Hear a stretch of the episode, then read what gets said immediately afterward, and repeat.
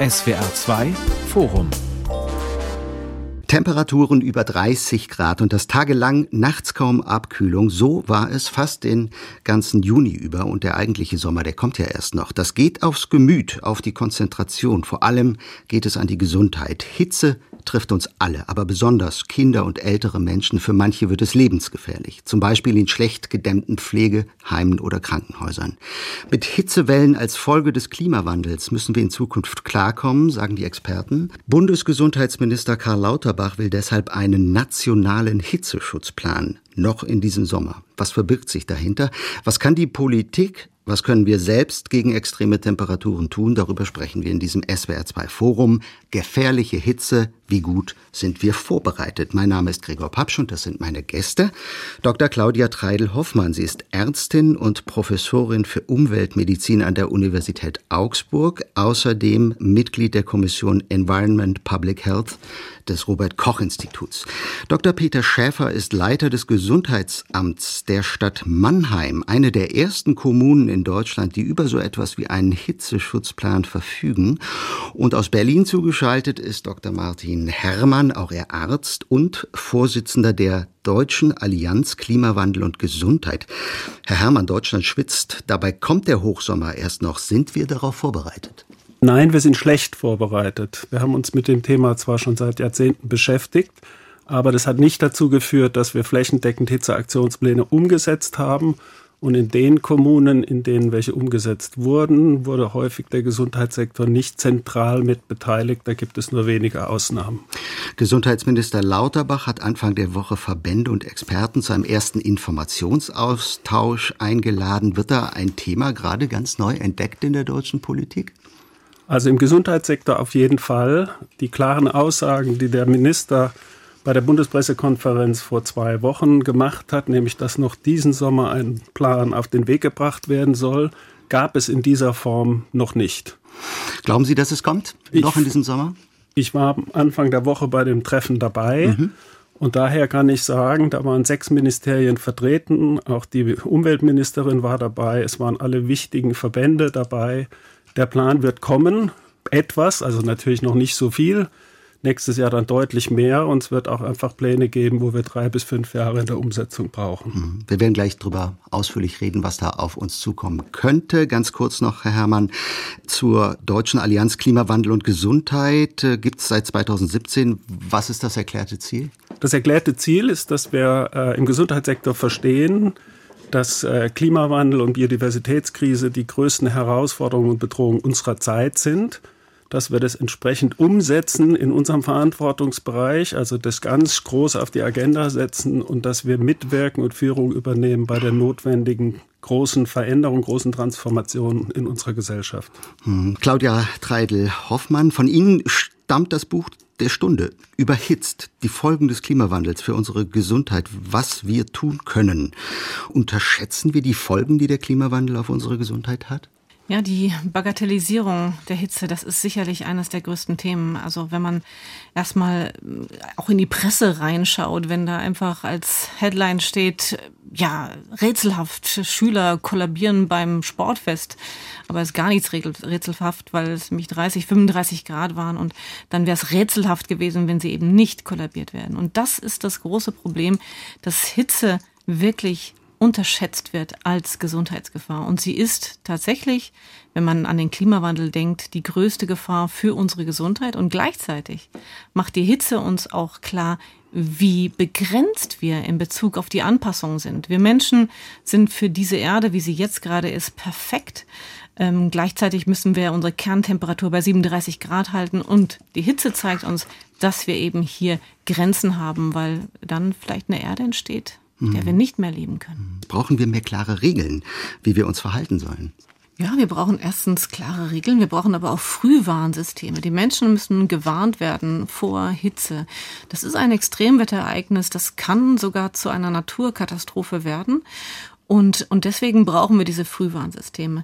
Aber wir brauchen natürlich auch etwas, was ich immer ganz gern personalisierte Frühwarnung nenne. Das heißt also, äh, mein, mein 15-jähriger Sohn muss ganz anders gewarnt werden als meine 86-jährige Mutter.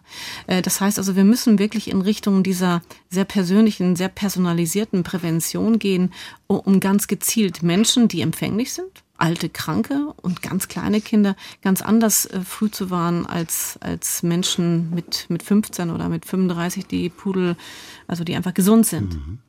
Mein dritter Gast, Peter Schäfer, Leiter des Gesundheitsamts der Stadt Mannheim. Herr Schäfer, Ihre Stadt tut ja schon etwas gegen die Hitze als eine von ganz wenigen Kommunen in Deutschland. Sie wird dafür viel gelobt. Wie schützen Sie die Mannheimer vor zu großer Hitze? Also wir sprechen darüber gleich ausführlich, aber geben Sie schon mal ein, zwei Schlagworte.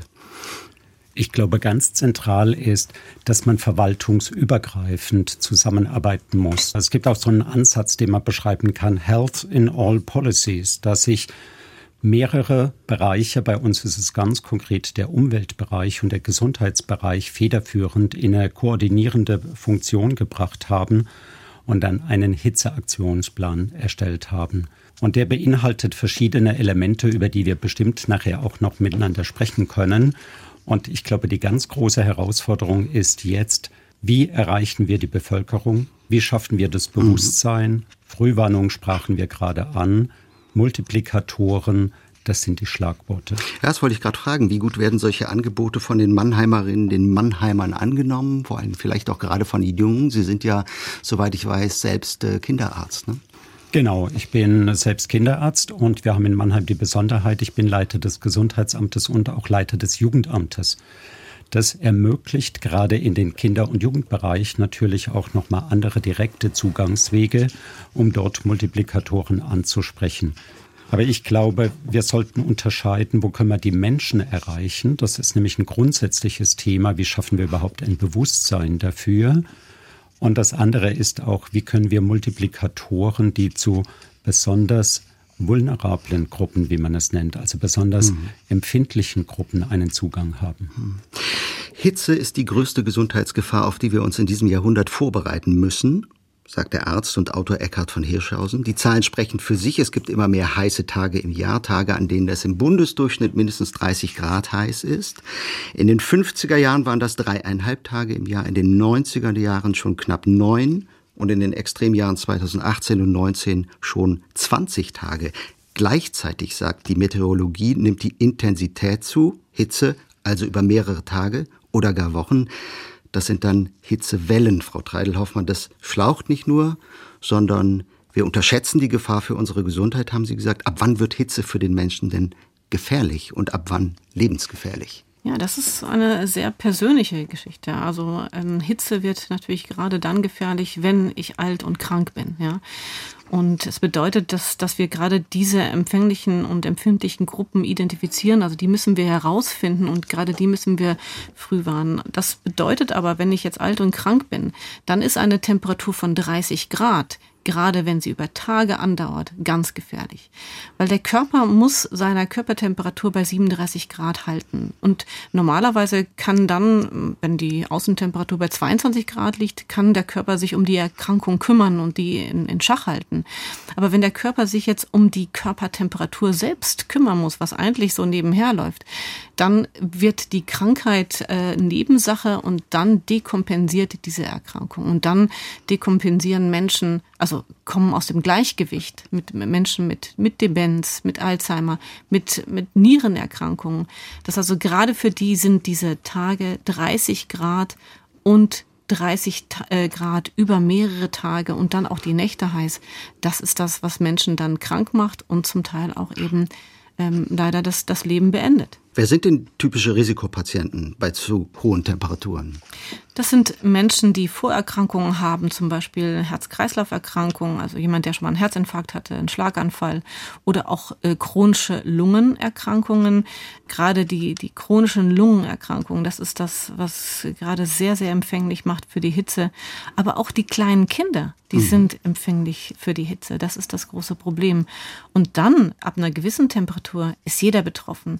Wenn wir jetzt jetzt gerade einmal die zwei Millionen Menschen denken, die draußen arbeiten, auf der Straße in Deutschland, das sind Menschen, die bei, bei 30, 35 Grad sowieso gefährdet sind. Und da sehen wir bei uns auch Todesfälle von wirklich gesunden 35-jährigen starken Männern, die lange der Sonne ausgesetzt war, die haben wir zum Teil schon verloren.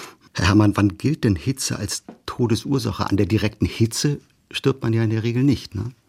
Genau, also doch, man kann direkt an mhm. der Hitze sterben. Das war das Beispiel, was Frau Dreidel-Hoffmann jetzt gerade mhm. erwähnt hat. Wenn eben jemand auf dem äh, Dachdecker ist oder draußen arbeitet und er überhitzt, kann es sein, mhm. dass er am Hitzschlag verstirbt. Aber es ist tatsächlich so, dass bei den meisten Menschen, die an Hitze sterben, das nicht auf dem Totenschein steht. Das ist dann eben eher, dass die einen Herzinfarkt bekommen oder dass sie einen Schlaganfall haben oder dass eine Krankheit, die vorher schon schwierig war, äh, praktisch dekompensiert. Ähm, es liegt auch daran, dass wir auch in der Medizin und das ganze Gesundheitssektor zum Thema Hitze noch nicht gut fortgebildet sind. Das heißt, äh, was wir in der ganzen Gesellschaft sehen, aber auch im Gesundheitssektor, ist, wir können schlecht, äh, schlecht einschätzen, wann wird es lebensgefährlich. Also wunderbarer Sommer, wir freuen uns darauf, wir machen Party, wir gehen ans Strandbad und so. Wann ist der Punkt, wo es für mich, für andere Menschen wie gefährlich werden kann. Da sind wir schlecht in der Einschätzung. Das muss deutlich besser werden, weil wenn das nicht besser wird, helfen auch die Warnungen nichts. Deswegen, äh, wie Herr Schäfer gesagt hat, ist eine große Frage, wie können wir in der Bevölkerung aufklären, wie können wir Multiplikatoren finden. Das sind alle Leiterinnen von Kitas oder Schulleiter oder Menschen, die Verantwortung tragen in der Arbeitswelt oder Sportvereine. Wir sind eigentlich alle gefragt, kundig zu werden, weil wir dann dafür sorgen können, dass wir eben viel besser aufeinander aufpassen. Hitzeschutz ist eine Gemeinschaftsaufgabe weil gerade die, die am meisten bedroht sind, können sich schlecht selber schützen. Kleine Kinder, obdachlose Menschen mit psychischen Störungen, teilweise psychiatrischen Erkrankungen, demente Patienten und so weiter. Mhm. Alleine Lebende vor allen Dingen. Hm. Äh, und Herr Schäfer, in äh, Baden-Württemberg sind, habe ich gelesen, die Menschen besonders bedroht, weil in Sachen Hitze ist es eins der besonders gefährdeten äh, Bundesländer. Dazu kommt gerade in dicht bebauten und versiegelten Städten wird Hitze zum Problem. Doch dazu, wenn es wie in Mannheim auch mal schwül wird, sind die Menschen in Mannheim da einem besonderen Risiko ausgesetzt in dieser Gegend? In der Tat. Ich denke, das ist zum einen die geografische Lage Rhein-Neckar, Oberrheinebene die wir haben. Dann, Sie sagen es gerade auch, die dicht bebauten Städte. Und vielleicht einfach nochmal zur Relation, weil ich mhm. glaube, Sie sagten vorhin 20 dieser heißen Tage, die es äh, dann gab. In Mannheim hatten wir eine Messstation in der Innenstadt letztes Jahr im Sommer 47 heiße Tage ab 30 Grad aufwärts. Und dann gibt es noch die Größe der Tropennächte, das sind dann nächtliche Temperaturen über 20 Grad, da hatten wir 26 Tropennächte in der Innenstadt.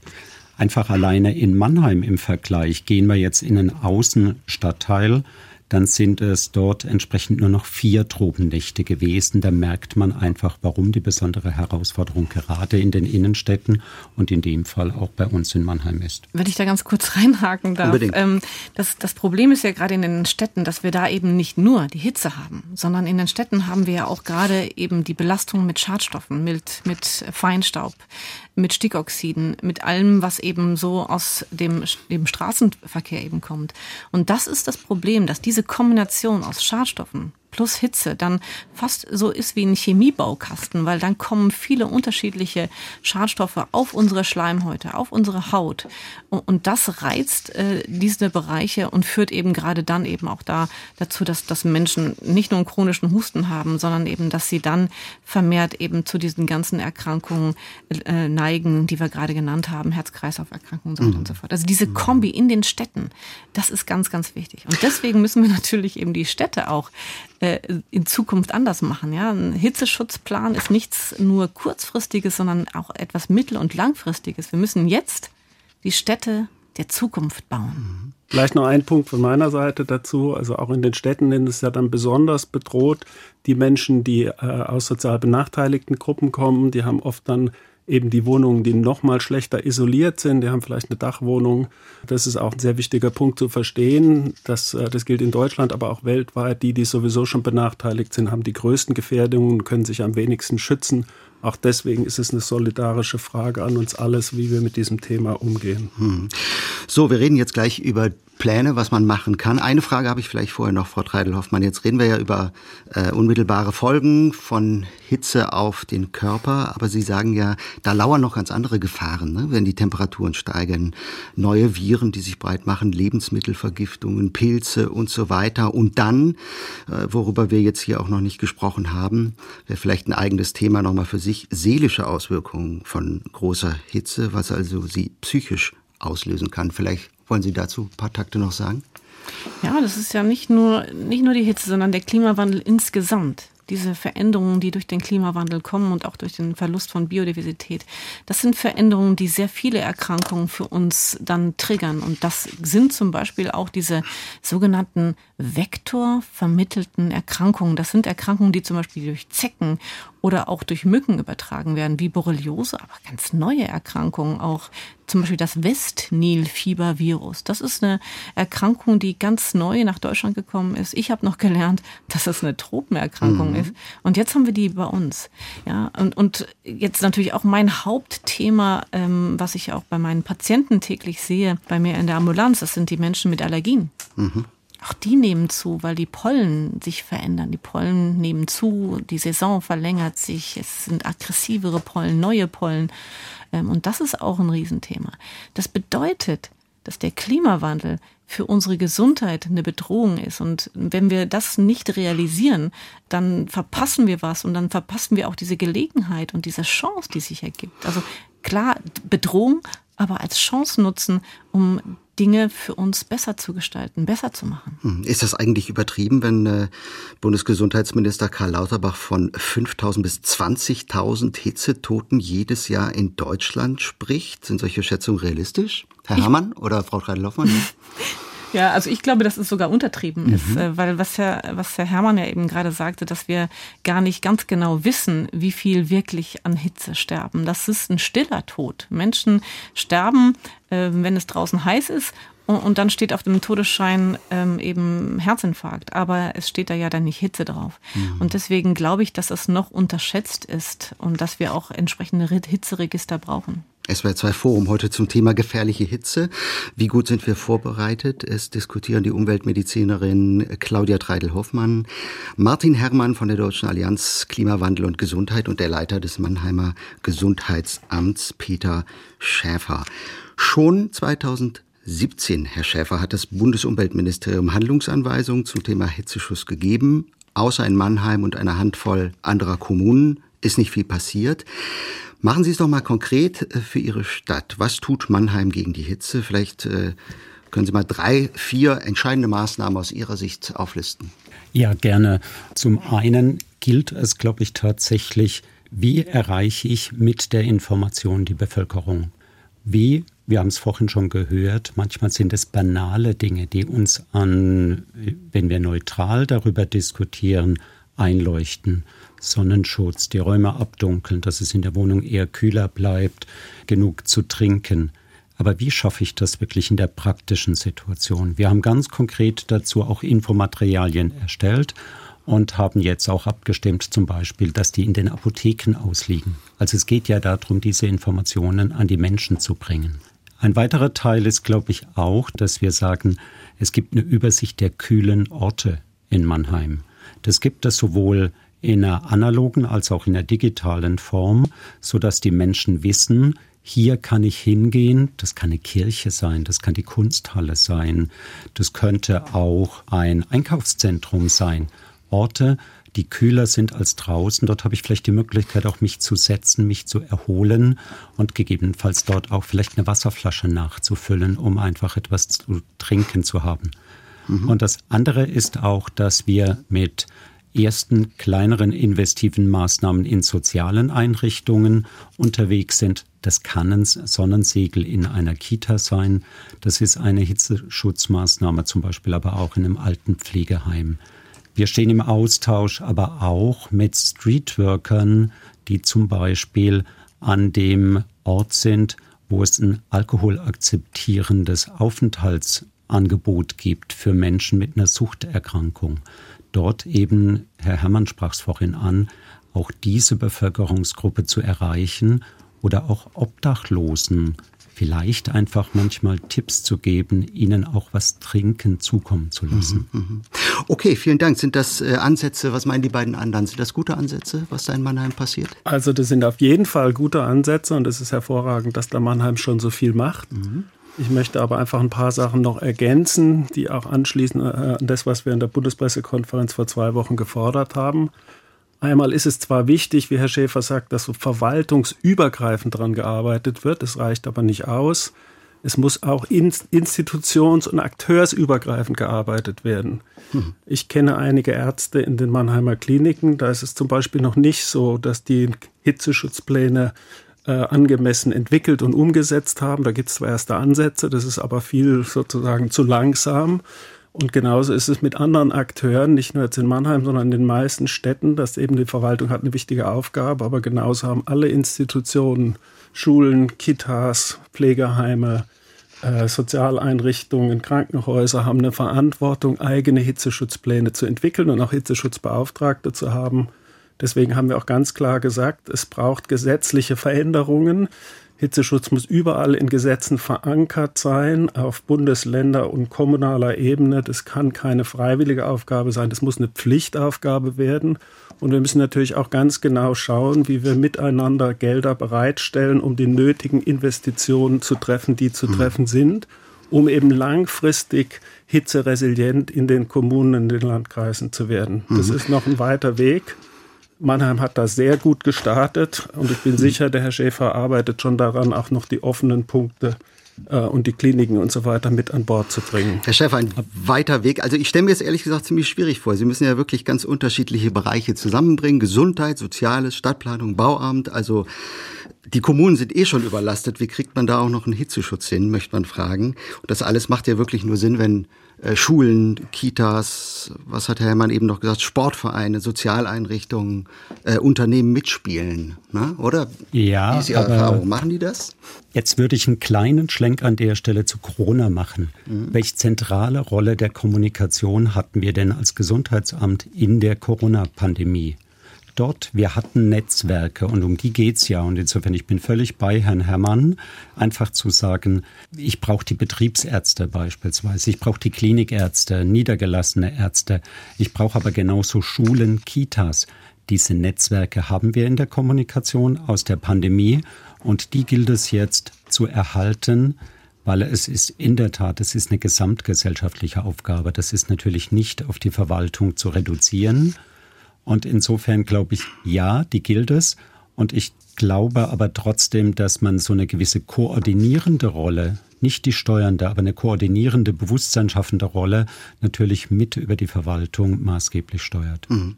So, jetzt schauen wir mal auf das, was Gesundheitsminister Karl Lauterbach vorschwebt. Er hat sich mit Verbänden, mit Experten getroffen. Herr Herrmann, Sie waren dabei. Der Minister will einen Hitzeschutzplan noch in diesem Sommer, ein Gesetz, wenn ich es richtig verstanden habe, nach französischem Vorbild. Da gibt es das nämlich schon, ich glaube, seit 20 Jahren, ein Mehrstufenplan im Kampf gegen die Hitze.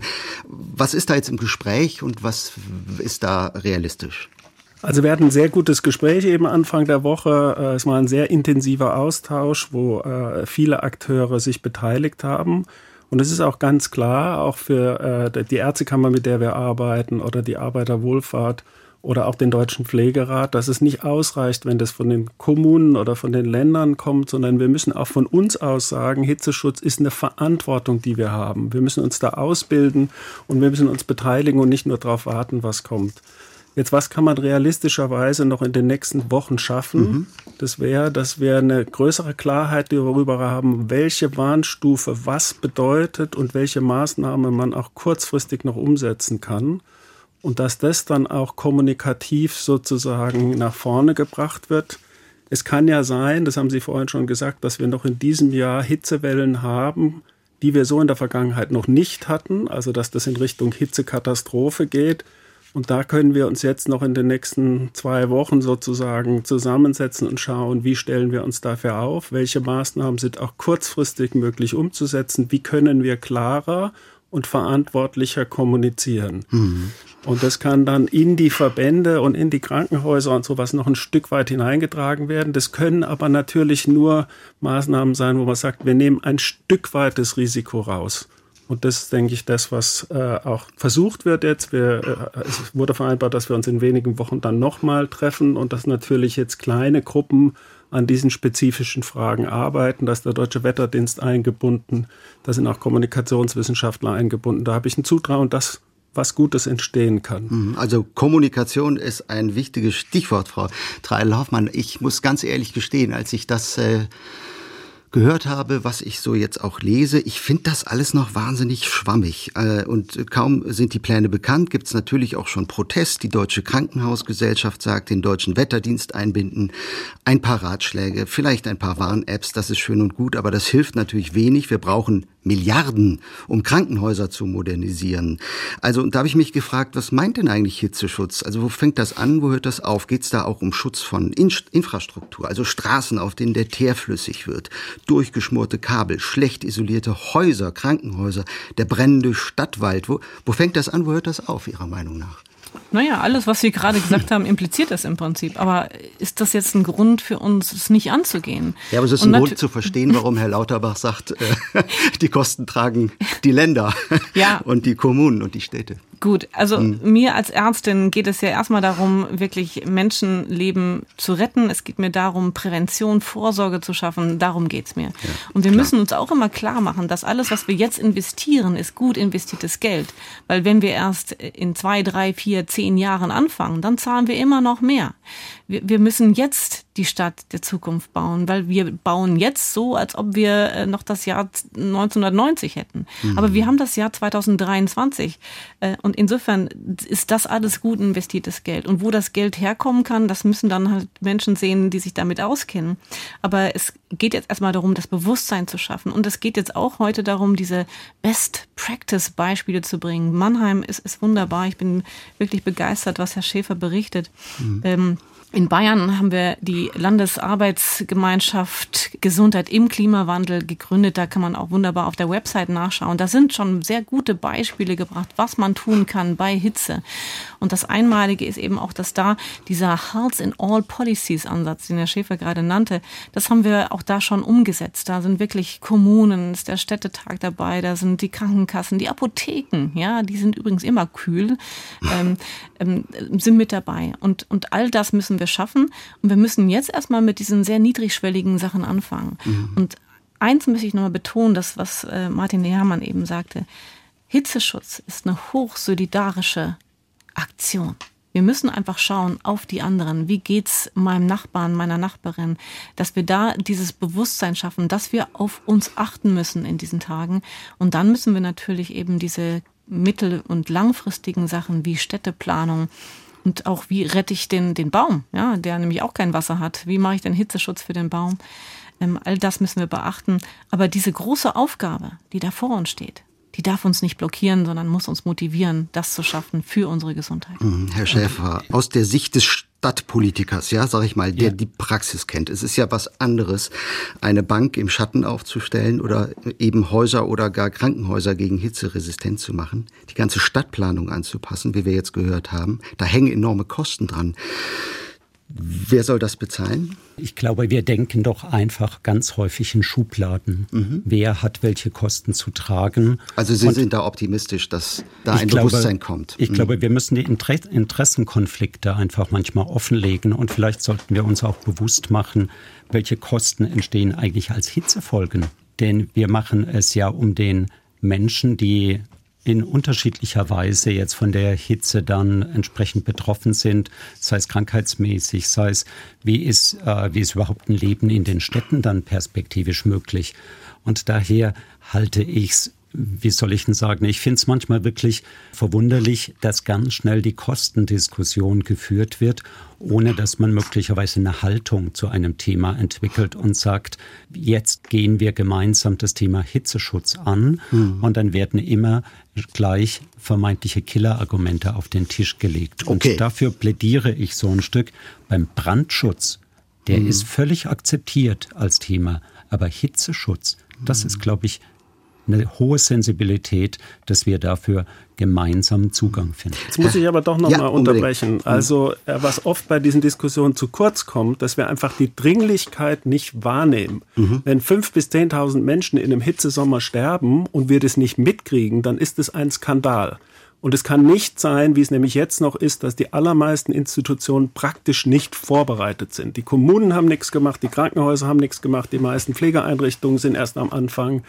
Die Sportvereine tun so, als gäbe es keinen Hitzesommer und so weiter mhm. und so weiter. Mhm. Das kann nicht so weitergehen. Und ist auch völlig klar, dass das, wenn wir nicht vorbereitet sind, zum Beispiel durch den Verlust von Arbeitsfähigkeit, Milliarden verloren gehen. Das ist also gar, gibt nicht keine Alternative dazu, schnell diese Dinge jetzt anzugehen. Und dann kann man auch einen großen Teil von dem, was ansteht, hängt damit zusammen, was auch Herr Schäfer gesagt hat, dass wir verstehen, was auf dem Spiel steht. Wenn wir bei kleinen Kindern wissen, die sind gefährdet vom Verkehr, dann passen wir auf mit allem, was wir haben. Und genau das müssen wir bei Hitze und bei diesen anderen Themen, die mit dem Klimawandel zusammenhängen, jetzt schnell lernen, um dann verantwortlich und erwachsen damit umzugehen und uns dann zu streiten, wer jetzt welches Geld bezahlen muss, mhm. was natürlich notwendig sind. Ich gebe Ihnen ein Beispiel. 1970 sind in Deutschland im Straßenverkehr ungefähr 20.000 Menschen gestorben. Meine eigene Schwester war dabei. Ja, ähm, wir haben es geschafft, in den Jahrzehnten danach diese Zahl enorm nach unten zu bringen. Und da waren Maßnahmen auf ganz vielen Ebenen nötig. Straßen mussten umgebaut werden, äh, Öffentlichkeitskampagnen wurden gemacht, die Schule beginnt und so weiter. Da waren ganz viele Maßnahmen, ganz viele gesetzliche Regelungen für Autobauer, für das, die Gurtpflicht, ganz viele Sachen.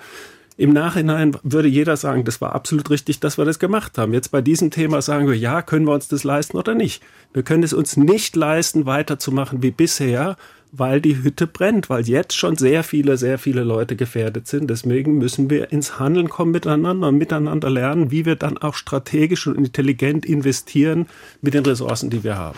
Ich danke Ihnen dafür. Genau darauf wollte ich nämlich gerade abheben, Herr Herrmann. Äh, ich würde es nämlich gerne etwas konkreter machen. Ne? Also wenn wir jetzt davon reden, nach französischem Vorbild, einen Hitzeschutzplan, einen nationalen, das beginnt mit Mahnungen am Anfang und endet womöglich mit verpflichtenden Maßnahmen und konkreten verboten. Herr Herrmann, ich möchte Sie gleich nachfragen. Mal angenommen, es ist 17 Uhr, es sind 30 Grad, Fußballtraining der E-Jugend, das heißt der Zehnjährigen, noch dazu auf Kunstrasen, der sich äh, bekanntlich ja noch mal mehr aufheizt. Ist das verantwortbar? Nein, das ist nicht verantwortbar. Also ja, wenn verbieten. sie in der Sonne sind, wenn es nicht im Schatten ist, wenn die dann zwischendrin keine Kühlpausen machen, ist das nicht verantwortbar. Mhm. So, und da könnten wir jetzt natürlich viele Beispiele nennen, von Bundesjugendspielen bis irgendwelche Versammlungen, äh, Partys und so weiter. Wie soll denn sowas geregelt werden? Naja, da gibt es einen Teil, wo wir einfach selber Verantwortung nehmen müssen. Und dann ist der andere, dass wir einfach gesetzliche Regelungen brauchen, dass alle Institutionen, die irgendwie mit Gesundheit und, und Verantwortung für Menschen zu tun haben, dass die dafür Regelungen aufstellen, die dann passen für ihre Konstellation ja, dass ich eben Sportvereine und Übungsleiter, dass die lernen, wann kann ich es noch machen, wann kann ich es nicht machen. Wenn es heißer wird, wie muss ich dann Pausen machen, wie muss ich zwischendrin vielleicht abkühlen. Das sind ja alles Sachen, die wir entwickeln können. Das heißt ja nicht, dieses Absagen von was, das ist die Ausnahmesituation. Ja, wenn wir wirklich mhm. nah bei einer Hitzekatastrophe sind, dann geht es natürlich nicht. Und da muss man vielleicht dann das Training von 17 Uhr auf 19 Uhr verschieben oder eben in dieser Zeit nicht trainieren. Genauso kann es sein, dass wir in der Zukunft äh, Bundesligaspiele, die noch im August stattfinden, eben, dass die nicht um 15.30 Uhr anfangen in einem vollen Stadion, sondern dass die um 19 Uhr anfangen. Das sind ja alles mhm. Sachen, die kann man intelligent verändern, wenn wir verstanden haben, dass es um was geht. Also da würde Aber mich jetzt auch die Meinung der anderen beiden interessieren, Frau Zeidelhoffmann. Brauchen wir mehr Regeln, äh, vielleicht sogar bis hin zu verpflichteten Maßnahmen oder gar Verboten? Ja, das brauchen wir sicherlich. Aber es, mhm. geht, es geht ja nicht nur um die Sportveranstaltung. Ne? Mhm. Mein, mein Sohn arbeitet in der, in der Lebenshilfe und er berichtet einfach, dass zurzeit schon ist es in den Räumen heißer als draußen. Das bedeutet eben auch, dass, dass, dass die Kinder äh, noch anstrengender sind, als sie sowieso schon sind. Das heißt, das führt dann dazu, dass die Betreuer natürlich wahnsinnig angestrengt sind. Das bedeutet dann wiederum, dass da die Krankheitslast äh, natürlich auch steigt. Das hat alles so einen Rattenschwanz, ja.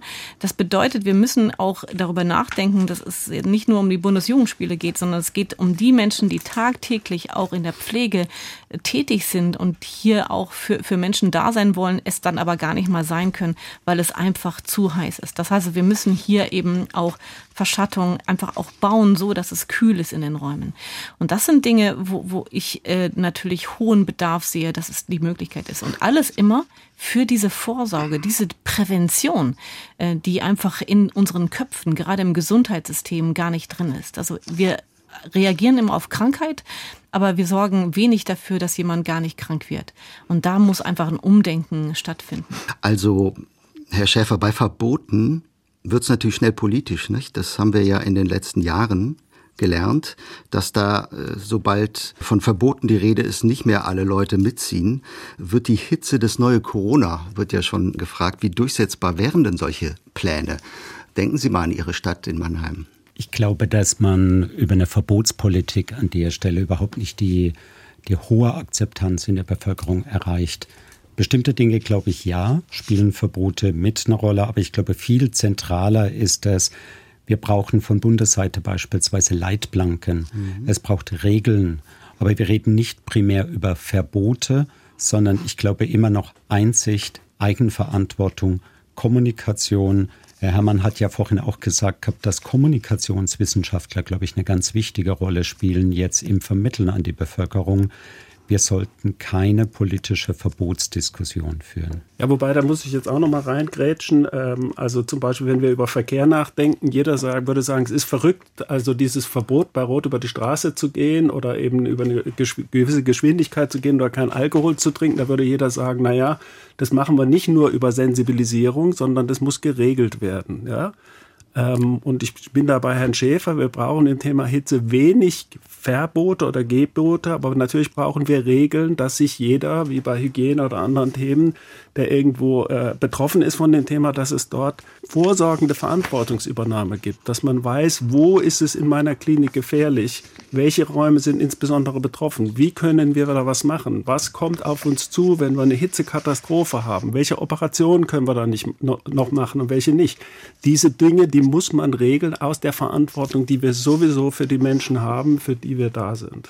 Gibt es eigentlich Beispiele aus Frankreich? Da gibt es ja auch ähm, die Möglichkeit, Veranstaltungen unter freiem Himmel, aber abzusagen. auch in nicht klimatisierten Räumen abzusagen. Ist davon genau. schon Gebrauch gemacht worden? Ich weiß es gar nicht. Da ist Gebrauch gemacht mhm. worden davon. Das kann dann der Präfekt sozusagen entscheiden. Und dann muss man sich jetzt aber vorstellen, wenn wir eben eine Hitzekatastrophe haben, also wenn wir in die ganz, in die rote Alarmzone hineinkommen, das haben die Franzosen ja so äh, haben diese oberste Stufe, die gibt es bei uns in der Form gar nicht. Wenn die da ist, dann sagen sie eben, jetzt sind außergewöhnliche Maßnahmen notwendig, so wie außergewöhnliche Maßnahmen notwendig sind, wenn sie eine große Flut haben.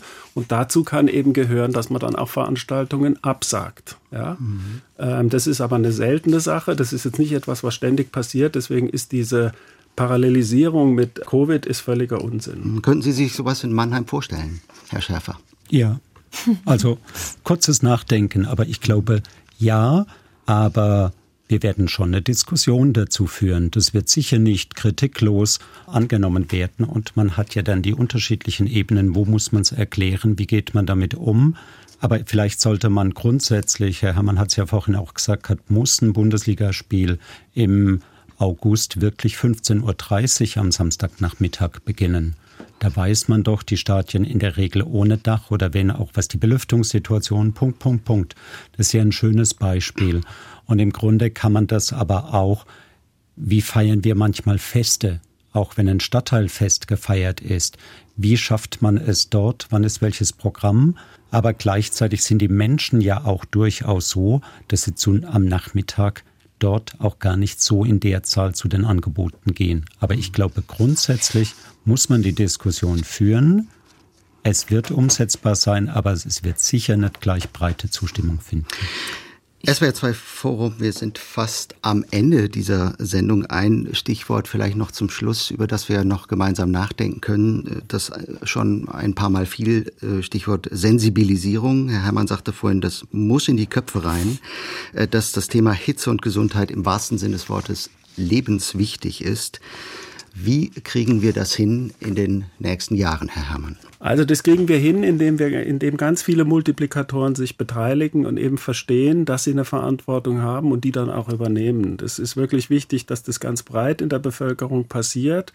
Und ich habe gemerkt, wenn man eben äh, zum Beispiel das so erzählt, dass man sagt, Hitze ist schön, ich freue mich sehr, wenn es Sommer wird. Ich habe eine italienische Ehefrau, ich mag es auch, wenn es heiß ist. Das ist gar kein Problem, aber dann eben darüber spricht, dass Hitze gefährlich und auch lebensgefährlich sein kann und dass wir das lernen müssen und wenn das mehr Menschen so ernst nehmen und in mehr Sektoren, dann werden wir das schaffen können in zwei, drei, vier Jahren, dass wir als deutsche Bevölkerung gelernt haben, wie wir damit umgehen. Wir arbeiten zum Beispiel mit der AOK in Baden-Württemberg zusammen. Wir machen noch jetzt im Juli für die Berater, die in der Prävention sind, einen sozusagen Crashkurs. Wie können sie das in ihren Beratungen, die sie sowieso machen, integrieren? Und dort äh, war ganz klar von der AOK, das ist verstanden, dass es in alle Beratungsangebote hinein muss, als eines der Themen, was man dann vom Sommer anspricht, wo man die besonders Betroffenen oder Risikopatienten dann extra anspricht. Das Gleiche gilt für Hausärzte oder ambulante Pflegedienste. Am Anfang der Woche war der Vorsitzende vom Hausärzteverband dabei. Die schauen eben, wie sie das in ihre Beratungspraxis hineinbringen. Das Gleiche gilt dann eben für die Betriebsmediziner. Da gibt es auch viele inzwischen und auch das Arbeitsministerium, die verstehen, wir müssen das zu einer Priorität machen. Deswegen bin ich sehr zuversichtlich, dass es uns in Deutschland gelingen kann, in den nächsten zwei, drei Jahren viel besser aufgestellt zu sein und manche Sachen sogar besser zu machen, als die Franzosen das machen. Auch das ist klar. Es geht nicht darum, eins zu eins die Pläne zu übernehmen, sondern einfach das zu übernehmen, was die Franzosen sehr gut gemacht haben, dass sie seit 20 Jahren sagen, für die kurzfristige Reaktion auf Hitzewellen ist der Gesundheitssektor zentral. Mhm. Und das hatten wir in Deutschland bisher nicht verstanden. Neben den kurzfristigen Maßnahmen, eben bei Hitzewellen, müssen wir aber auch mittel- und langfristige Maßnahmen machen, die dann Städtebau verändern, die Arbeitszeiten verändern und so weiter und so weiter. Es gibt also einen Mix von Maßnahmen, den wir machen müssen. Für diese kurzfristige Reaktion spielt der Gesundheitssektor eine enorm wichtige Rolle. Frau Treidel-Hoffmann, ja, zum Schluss auch die Frage an Sie vielleicht. Was können vielleicht gerade Ärztinnen und Ärzte tun? Ich äh, habe gelesen, auch da wird das Problem ja oft noch unterschätzt. Sie haben, glaube ich, in Augsburg eine Studie gemacht, da geht es um die Verknüpfung von Patientinnen und Patienten mit Wetterdaten. Das es könnte eine Maßnahme sein? Ja, also diese, dieses Bewusstsein mitbringen in die Sprechstunde. Also ich mhm. mache das ja, wenn ich mit meinen Patienten äh, spreche, bringe ich immer dieses Thema Klimawandel und Gesundheit bringe ich überall mit rein. Ja, mhm. äh, und das bedeutet jetzt gerade, dass ich natürlich sage, wenn jemand einen Diabetes hat, dann äh, mache ich natürlich auch nochmal eine Ernährungsberatung dazu, wie man sich ernährt bei Hitze.